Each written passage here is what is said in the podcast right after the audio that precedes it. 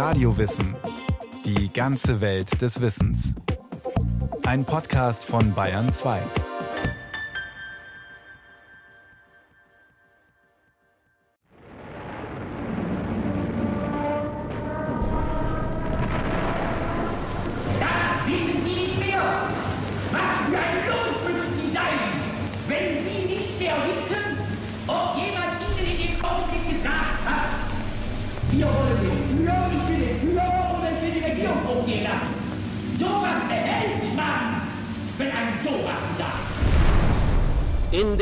Strafsache gegen die Kranführers Ehefrau Emma Hölterhoff, geboren am 28. Mai 1904 in Homberg, hat der Volksgerichtshof für Recht erkannt.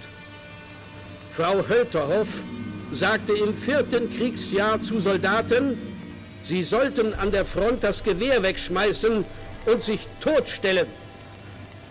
Sie hat damit also unsere Wehrkraft zu zersetzen gewagt und ist damit für immer ehrlose Magd unserer Feinde geworden und wird dafür mit dem Tode bestraft. Unser Führer ist Deutschland. Walter Arndt ist ein gefährlicher Defetist. Er hat um die Wende des vierten und fünften Kriegsjahres zu Volksgenossen gesagt, es sei Schluss mit dem Deutschen Reich. Wir seien schuld am Kriege. Es handele sich nur noch darum, wie weit die Schuldigen bestraft würden. Durch diesen Defetismus ist er für immer ehrlos geworden. Er wird dafür mit dem Tode bestraft. Gezeichnet Dr. Freisler, 11. Mai 1944. Frau Frank Schulz erfrechte sich zu der Behauptung, einige Jahre unter angelsächsischer Herrschaft seien besser als die gegenwärtige Gewaltherrschaft. Dadurch ist sie für immer ehrlos geworden. Sie werden mit dem Tode bestraft. Mit dem Tode bestraft. Mit dem Tode bestraft. Mit dem Tode bestraft. Das Jahr 1944. Die Welt ist aus den Fugen. Tausende sterben jeden Tag an der Ostfront. Der Krieg ist für Deutschland verloren. Der Richter Freisler ist in seinem Element. Er kann endlich tun, wovon er immer geträumt hat. Als Präsident des Deutschen Volksgerichtshofes ist er der oberste Richter des nationalsozialistischen Deutschlands, der Vollstrecker Adolf Hitlers.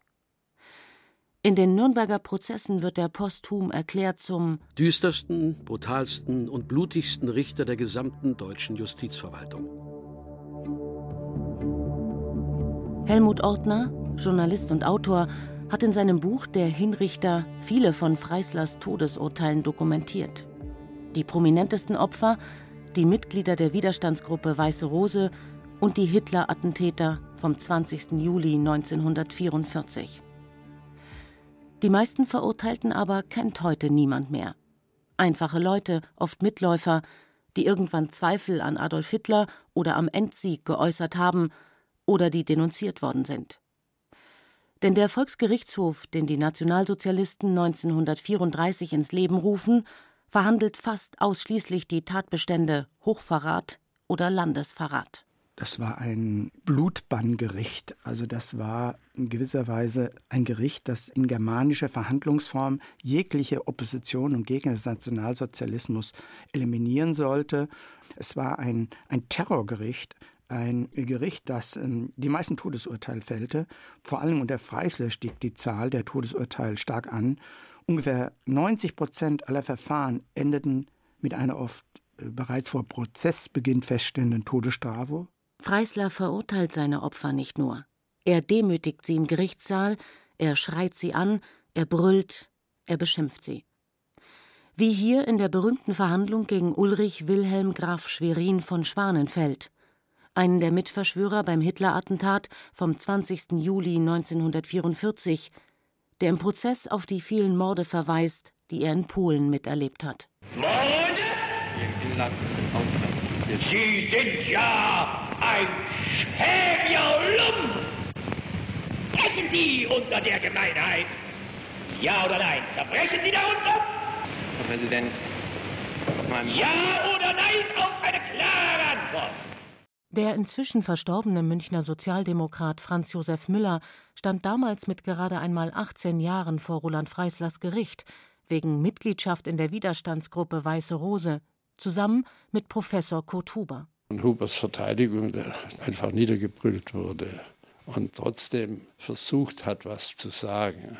Aber Freisler fiel ihm immer ins Wort, er kam gar nicht dazu, sich zu verteidigen. Er verletzte also die Grundrechte, die jeder Angeklagte hat und haben muss. Er hat ihn auch bestimmt. Sie sind kein Professor für mich, Sie sind nicht mal ein Herr. Genau, das waren die Worte. Ja. Der Freisler war ein ins Wortfaller. Er ließ einen eigentlich nie ausreden. Er schrie immer dazwischen, beleidigte dazwischen und äh, hatte natürlich den ganzen Hörsaal, sagen wir mal, für sich allein. Wer konnte ihn stoppen? Ja oder nein? Ja oder nein auf eine klare Antwort. Als Roland Freisler 1942 Vorsitzender Richter am Deutschen Volksgerichtshof wird, gibt es in Deutschland keine unabhängigen Gerichte und Verfahren mehr. Am Volksgerichtshof entscheidet er persönlich über Leben und Tod. Eine Rolle, für die er sich geboren fühlt. Freisler ist ein fanatischer Überzeugungstäter. Die Mitschnitte aus seinen Verhandlungen machen klar, dass Fanatismus und Gewalt über jede Form von Recht gesiegt haben. Ist eine Schande, dass Sie sich schämen, das noch zum Ausdruck zu bringen.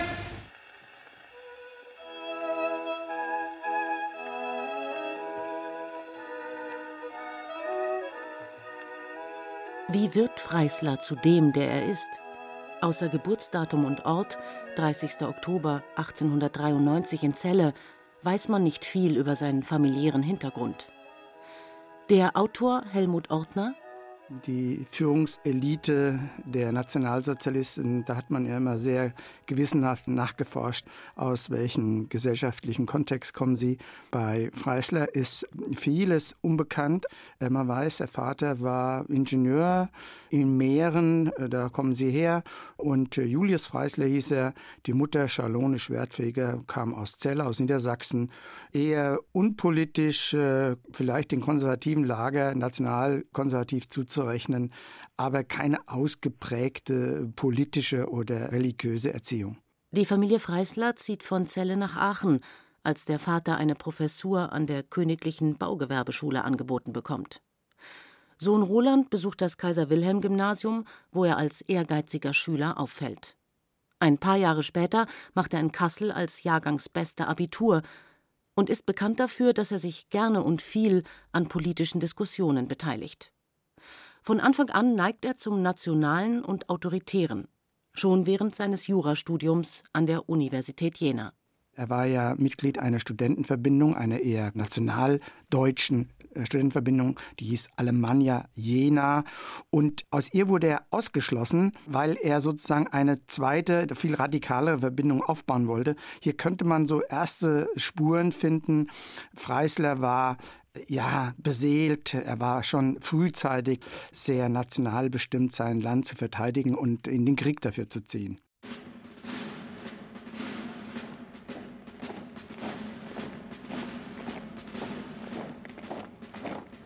Zu Beginn des Ersten Weltkriegs meldet sich Freisler, wie tausende andere, freiwillig an die Front. Er wird Fahnenjunker im Infanterieregiment in Kassel. Bei einem kurzen Einsatz in Flandern wird er verwundet und kommt heim ins Lazarett. Aber schon bald rückt er wieder ein, diesmal an die Ostfront. Er wird Leutnant, bekommt das Eiserne Kreuz, gerät dann in russische Gefangenschaft. Was in den nächsten Jahren bis 1920 mit dem Studenten Roland Freisler geschieht, ist nicht ganz geklärt. Aber da muss etwas gewesen sein in seiner Zeit als Gefangener. Der Historiker Guido Knopp schreibt in seinem Buch über Hitlers Helfer der ehrgeizige Freisler galt im Lager bald mehr als seine Kameraden. Von den neuen bolschewistischen Machthabern eingesetzt, hatte er als Kommissar das Privileg, den Proviant des Lagers zu verwalten. Später wurde viel darüber spekuliert, was Freisler während der Gefangenschaft getan hatte. Er habe die russische Sprache gelernt und die Lehren des Marxismus eingesogen, um sich als Bolschewist anzudienen, munkelten die einen. Andere hielten ihm vor, er sei ein typischer Opportunist gewesen, der sich an die gegebene Situation angepasst und mit den roten Wölfen geheult habe. Freisler selbst verwarf später alle Vorwürfe, die ihn auch nur ansatzweise in die Nähe des verhassten Feindes gerückt hätten. Doch das Stigma eines Bolschewiken sollte er nie völlig loswerden. Wegen seiner Zeit bei den Russen ist Freisler den Führungszirkeln der Nationalsozialisten zeitlebens verdächtig. Sein späterer Fanatismus lässt sich auch als psychologische Reaktion auf diesen ständigen Verdacht deuten, der ihn umgibt. Will er ein besserer Nazi sein als alle anderen, um zu widerlegen, dass er sich seinerzeit mit den Kommunisten eingelassen hat? Der Historiker Knopf vermutet es. Sicher ist jedenfalls, Freisler ist vom Thema Verrat wie besessen. Verräter zu verurteilen wird zur zentralen Triebfeder seines Seins.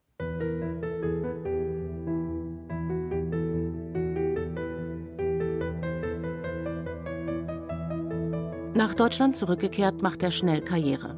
Mit 28 Jahren hat er eine Doktorarbeit mit Summa Cum Laude in der Tasche und baut zusammen mit seinem Bruder Oswald eine Anwaltskanzlei auf.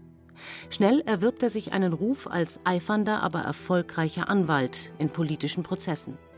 Er verteidigt junge Nationalsozialisten, die die Städte unsicher machen. 1924 zieht er als Abgeordneter für den völkisch-sozialen Block ins Kasseler Stadtparlament ein. Und er wird Mitglied der NSDAP. Dort bringen ihm sein Übereifer und seine Launenhaftigkeit allerdings nicht nur Freunde. Von Anfang an ist er vielen führenden Nazis suspekt, insbesondere Adolf Hitler traut ihm nicht. Aber nach der Machtergreifung im Jahr 1933 findet man trotzdem Verwendung für ihn. Freisler wird zum Ministerialdirektor ins preußische Justizministerium nach Berlin berufen.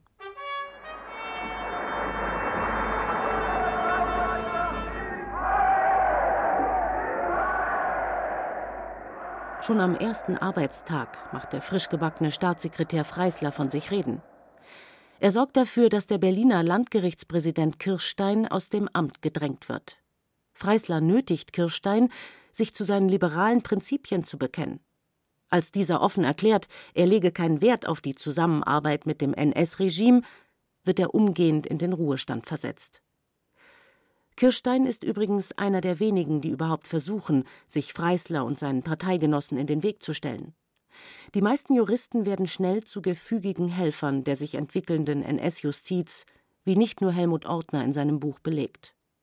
Kaum ein Richter, kaum ein Anwalt, überhaupt kaum ein Jurist leistet Widerstand. Da herrschte vor devote, autoritäre Grundhaltung, Kairismus, Opportunismus, also eine Struktur des blinden Gehorsams, der Gläubigkeit. Und vor dieser Struktur konnte eine Person wie Freisler überhaupt erst seinen Aufstieg, seine Karriere durchsetzen. Roland Freisler ist von Anfang an dabei beim Umbau des deutschen Rechtssystems. Er schreibt eifrig mit an Gesetzen, die das alte Rechtssystem aushebeln sollen. Ist dabei zum Teil sogar federführend. Er wurde in diesem Zusammenhang Leiter einer Abteilung Strafrecht an der Akademie für Deutsches Recht, deren Aufgabe es war, ein neues Volksgesetzbuch im nationalsozialistischen Sinne zu beschreiben und herauszugeben. Und da hat er mitgearbeitet, besonders bei der Formulierung der Tatbestände der Tötungsdelikte. Denn Freisler will die Gegner des Nationalsozialismus nicht nur verurteilen, er will sie eliminieren. Und er will die Gunst des Führers erringen. Als der Posten des Reichsjustizministers vakant wird, hofft Freisler auf seine Berufung. Propagandaminister Goebbels bringt ihn ins Gespräch. Aber Hitler will keinen Freisler als Justizminister. Er will ihn nur als Nummer zwei, als Präsidenten am Volksgerichtshof. Denn für Hitler ist klar, kein Mann wird Oppositionelle gnadenloser und schneller aburteilen als der durch und durch fanatisierte Roland Freisler. Eine persönliche Begegnung mit ihm lehnt Hitler ab. Freisler ist ihm nützlich, mehr nicht.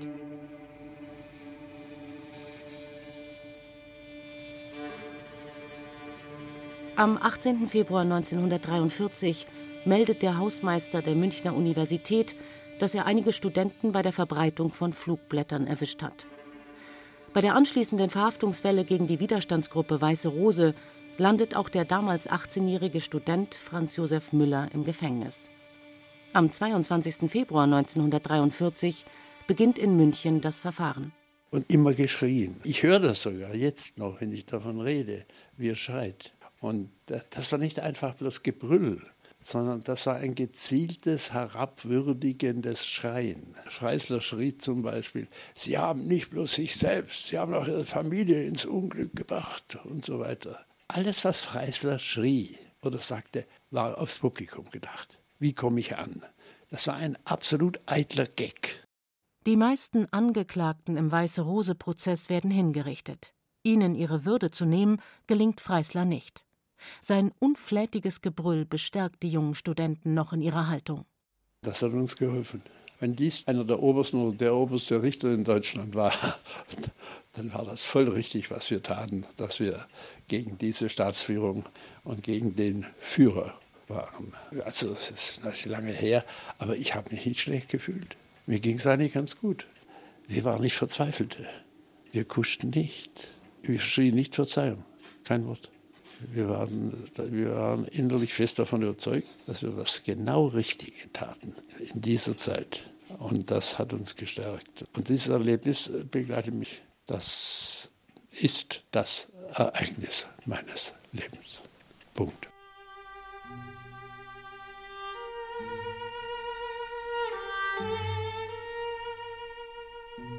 Franz Josef Müller kommt mit fünf Jahren Gefängnis davon. Vermutlich, weil er so schön blond und blauäugig ist, meint er. Professor Kurt Huber, Sophie und Hans Scholl, Christoph Probst, Willi Graf und Alexander Schmorell werden verurteilt. Sie werden mit dem Tode bestraft. Ein Auftritt ganz nach dem Geschmack des Richters Freisler. Aber die richtig große Bühne kommt erst noch. Mordanschlag gegen den Führer. Der Führer unverletzt. 20. Juli 1944. Die Bombe, die Klaus Schenk, Graf von Stauffenberg, im Führerhauptquartier unter dem Kartentisch deponiert hat, hat Adolf Hitler verfehlt. Die an der Vorbereitung des Attentats beteiligten Männer kommen vor den Richter Freisler. Der lässt die Prozesse filmen, eigentlich zu Propagandazwecken. Letztlich geraten die Filme zum erschütternden Zeitdokument.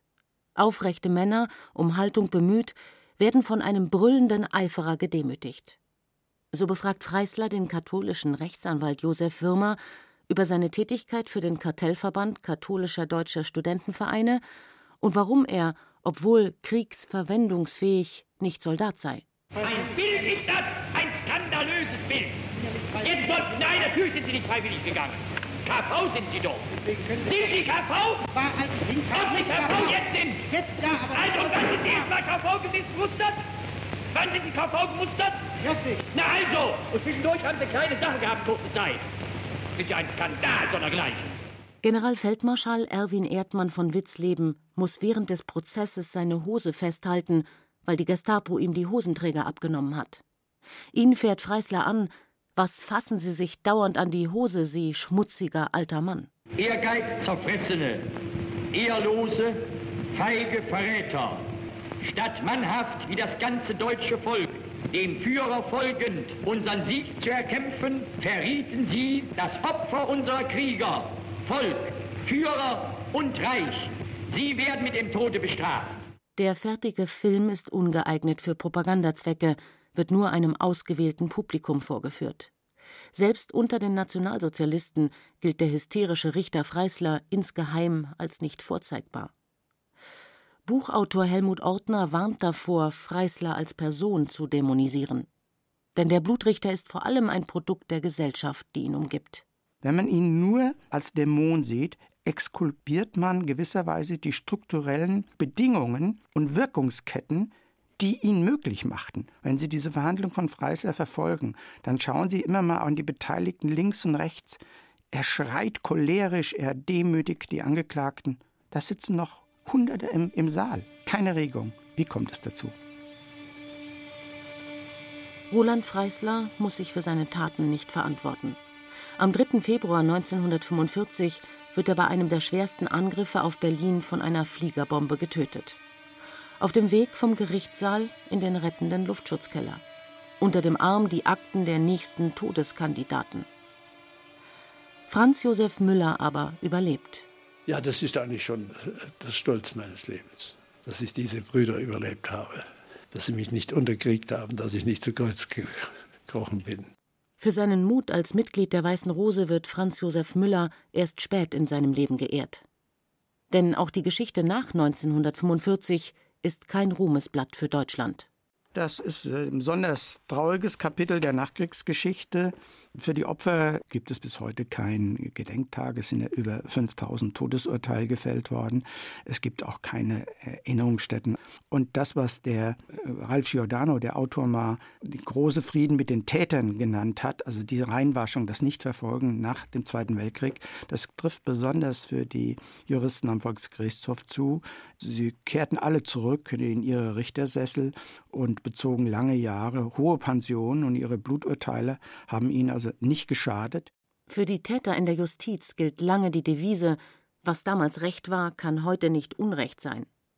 Und auch Folgendes sollte man wissen, sagt der Autor Helmut Ortner dass die Opfer des Volksgerichtshofs jahrelang um niedrige Rentenansprüche kämpfen mussten, während die Witwen, zum Beispiel auch die Witwe von Roland Freisler, eine üppige Rente bezog, die sich auch jährlich erhöhte. Die Begründung war, hätte Freisler überlebt, dann hätte er auch bestimmte Karrieresprünge gemacht und so müsste man auch die Rente anpassen. Die Fortsetzung, dass die Täter gut versorgt waren und die Opfer um ihre Ansprüche kämpfen müsste, das sollte man auch nicht vergessen.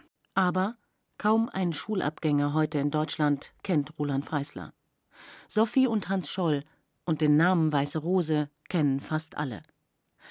Auch das ist eine späte Würdigung und Rehabilitierung für Franz Josef Müller, der Zeit seines Lebens daran erinnert hat, dass es auch in der dunkelsten Epoche Deutschlands mutige Menschen gegeben hat.